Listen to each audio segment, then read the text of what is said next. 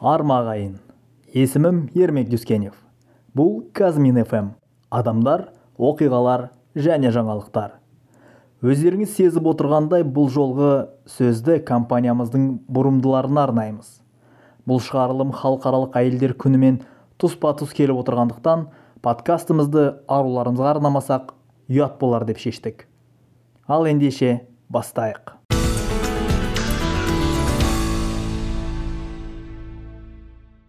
Әйелдерді еркектерден көп дейді. Ойбай бола берсін көп мейлі. Әйел деген әдемі ғой әдемі. Әдемілік бізге көптік етпейді дейді мұқағали мақатаев. Шынымен-ақ қазақстанда әйелдер ерлерге қарағанда көбірек екен. Көбірек дегенде кәдімгідей жарты миллионға көп екен. Еліміздегі еркектер тоғыз бүтін оннан үш миллионнан сәл ғана асса әйелдеріміз тоғыз бүтін тоғыз миллионға таяп қалыпты. Ал казминералста қанша қыз келіншек бар екен? Оны шығыс түстіметтің кадр жөніндегі жетекші маманы жұпар құсмановадан сұрап көрейік. Сәлеметсіз бе? Казминералс тобында үш мың қырық алты әйел жұмыс істейді. Бұл қазақстан мен қырғызстандағы бүкіл ұжымның жиырма төрт пайызы. Ең көп қыз келіншек шығыс түстімет кәсіпорындарында жұмыс істейді. Бір мың жеті жүз сексен.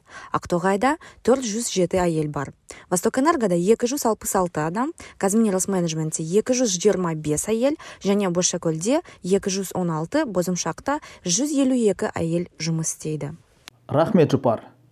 Айтпақшы восток энерго және бозшакөл басшылық лауазымдағы әйелдердің үлесі бойынша алда келеді. Тиісінше елу және қырық пайыз.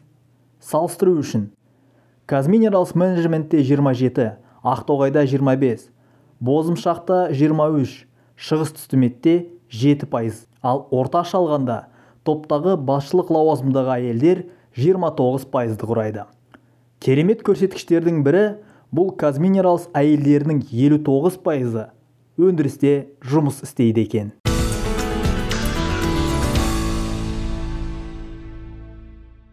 Өндірістік салада жұмыс істейтін әйелдер туралы айтып жатырмыз ғой. Біз олардың бұл салаға не үшін келгендерін және мұнда жұмыс істеу қаншалықты қиын екенін сұрап та көрдік. Мен аубакирова гүлнұр сәзбекқызы казминералс компаниясында жеңіл жүк көлігінің жүргізушісі болып жұмыс жасаймын. Өндірістік жұмысты таңдау себебім әлемдік деңгейдегі мыс өндірушілердің арасындағы ең үздік компания. Мұндағы техника мен технологиялар әлемдік деңгейде. Және де әйел адамдарға өте жақсы жағдай жасалған. Өзім осы ақтоғай кентінің тұрғылықты тұрғыны болғандықтан маған жұмысым жақын әрі қолайлы. Мұнда вахталық метод болғандықтан бір ай жұмыс және бір ай демалыс беріледі. Жұмысшыларға жағдай өте жоғары деңгейде қамтамасыз етілген. Оның үстіне жұмыс уақыты аяқталған уақытта арнайы демалыс орындарға баруға болады. Мысалы караоке фитнес және кино залы тағысын тағы. Добрый день, всем здравствуйте. Меня зовут Джексимбаева Алия Абитхановна. Я работаю на оксидном заводе аппаратчиком электроли мен жақсыбаева әлиямын мен оксид зауытының электролиз аппаратшысы болып жұмыс істеймін. Әкем металлург бауырларым металлург байытушылар өзім балқаш мыс зауыты сияқты алып кәсіпорын орналасқан жерде тұрамын. Бала кезімнен бұл сала маған қызық болды. Сөйтіп еңбек жолым басталды. Так вот и начала свой трудовой стаж.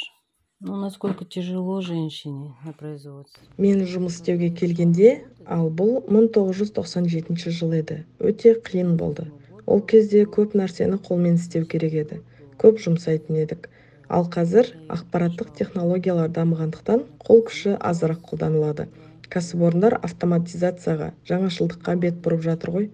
Казминералс ақтоғайға келгеннен тіптен жеңілдей түсті. Барлығы пернені басу арқылы іске қосылады. Из кнопки. Мен нысанова рышан 2015 жылдың сегізінші қыркүйек айынан бастап казминер бозшекөл сульфидный фабрикасында аспап жөнді техник лауазымда жұмыс істеймін. Осы компания қалай келді? Мен өз ғаламда екібастұз дауысы газетасында технологиялық фабрика ашылу туралы ақпарат хабарланған. Сол мені өте қызықтырды. Және жаңадан шыққан жабдықтармен жұмыс істегім келген. Менің таңдауым осымен байланысты. Басында жаңа өндірісте жұмыс істеу қиын болды.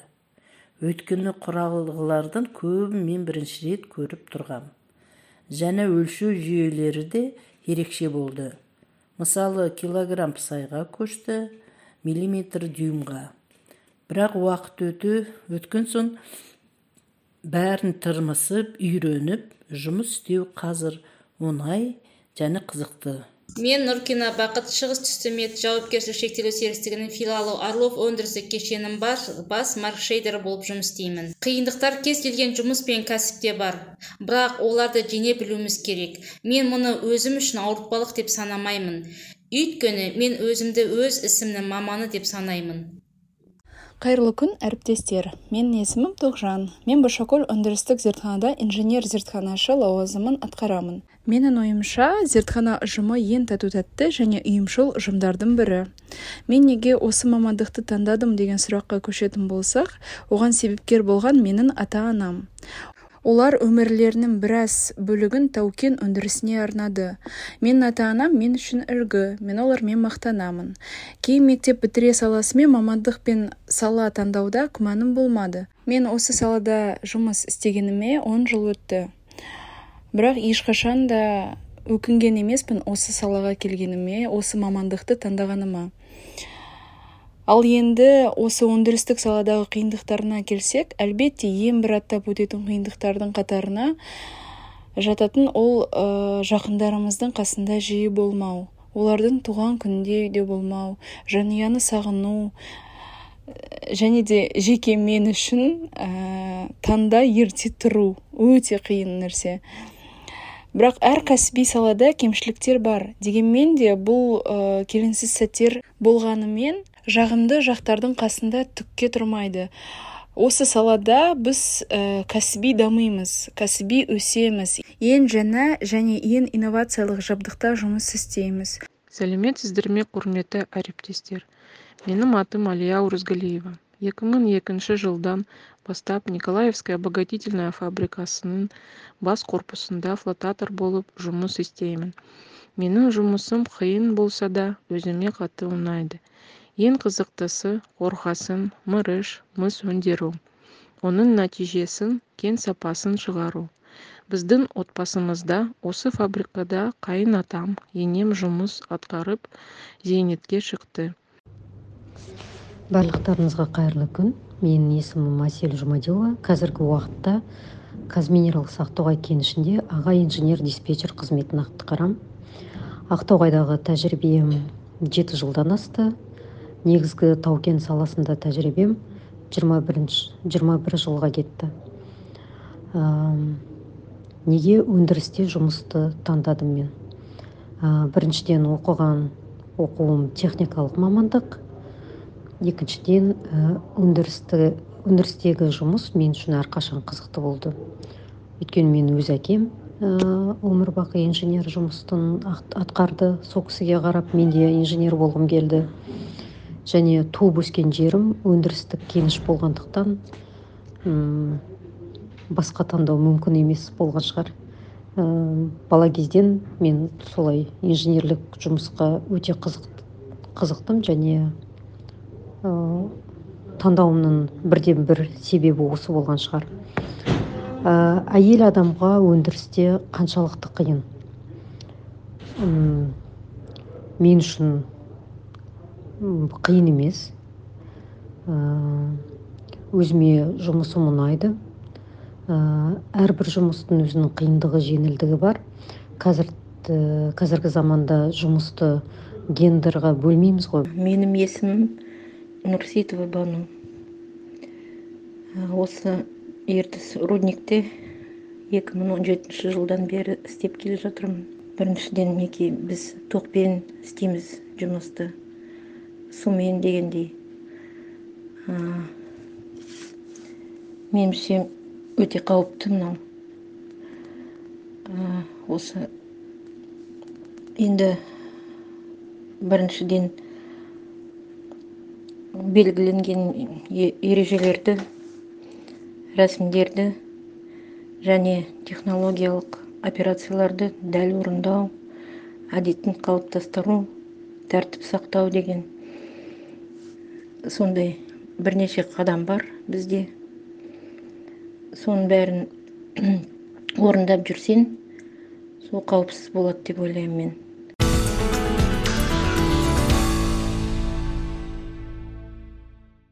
Байқасаңыздар нәзік жандыларымыз жұмысты кездейсоқ таңдамаған екен. Бірі ата анасының жолын қуса бірі айналасында тек өндіріс болғандықтан осы салаға бет бұрған екен. Бірақ бұлардың барлығын біріктіретін бір нәрсе ешқайсысы. Бұл әйел затына тән емес. Мен мұны істей алмаймын деп бас тартпады. Керісінше бар күш жігерін жинап алға басты дамыды. Өз ісінің маманы атанды. Осындай қыз келіншектерге қалай риза болмайсың? Осындай әріптестерің болғанда қиындыққа мойынсыну ұят екен иә жігіттер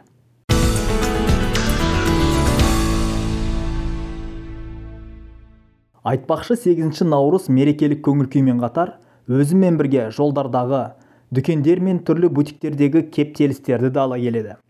Өйткені алдын ала сыйлық дайындамаған біздер сүйіктілерімізге ана әпке қарындастарымызға әріптестерімізге сыйлық іздеп жөнелеміз.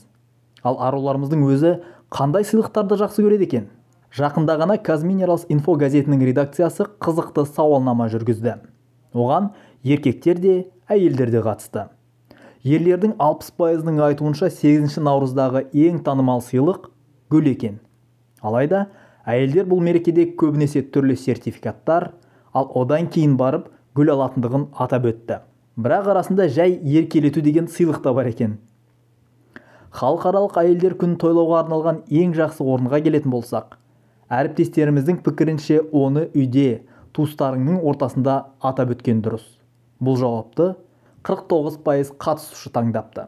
Осындай қызықты деректерді әріптестеріңіздің пікірлерін білгіңіз келсе казминералс инфо газетінің мерекелік нөмірін кәсіпорныңыздан іздеңіздер. Немесе корпоративтік поштаңыздан қараңыздар.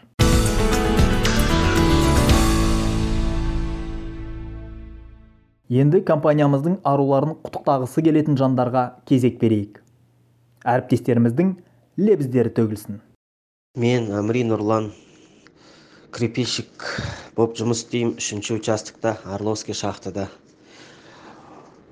Осы келе жатқан сегізінші наурыз құтты болсын деп жұмыстарың жемісті болсын денсаулықтарың мықты болсын жұмыстарың қауіпсіз болсын бас аман денсаулық болсын осы орловский шахтадағы әйелдерін құттықтаймын. Қайырлы күн. Мен жалбыр жәнібек казминус бозшакөл сульфидті кенді байыту учаскесінің бастығымын. Құрметті ханымдар сіздерді көктемнің алғашқы мерекесі халықаралық әйелдердің күнімен шын жүректен құттықтаймын.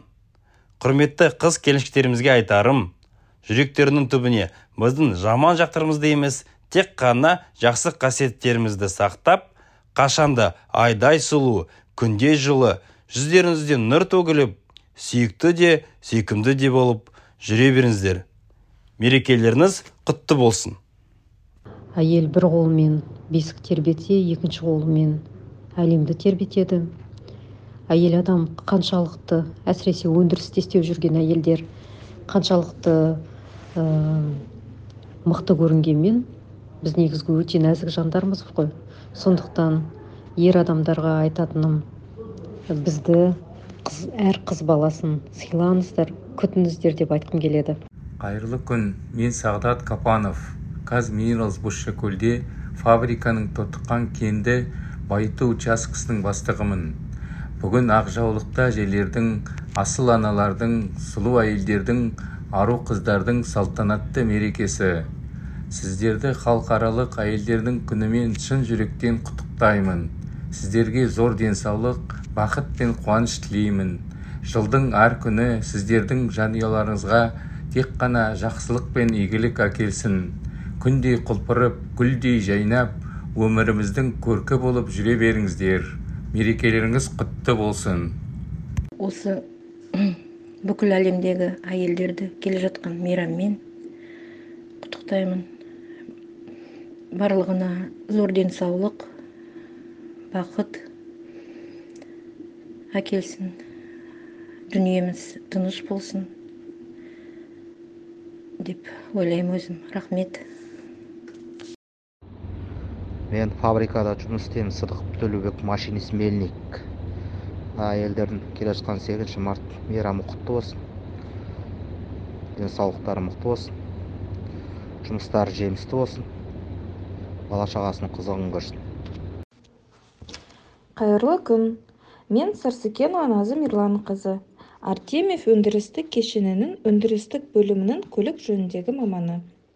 Құрметті қыз келіншек әріптестер сіздерді сегізінші наурыз халықаралық әйелдер күнімен шын жүректен құттықтай отырып шынайы көңілден шыққан ең ізгі тілегімді жолдаймын. Сіздерге зор денсаулық сұлулық бақыт қуаныш тілеймін. Әрқашан мына өмірге сән беріп жылу таратып мейірім төгіп шуақ шашып жүре беріңіздер. Осынау жарқын мерекенің көктемнің алғашқы айының басында келуі жақсылықтың нышаны болса керек. Сіздерге шынайы көңілден баянды бақыт отбасыларыңызға береке бірлік еңбектеріңізге табыс тілеймін.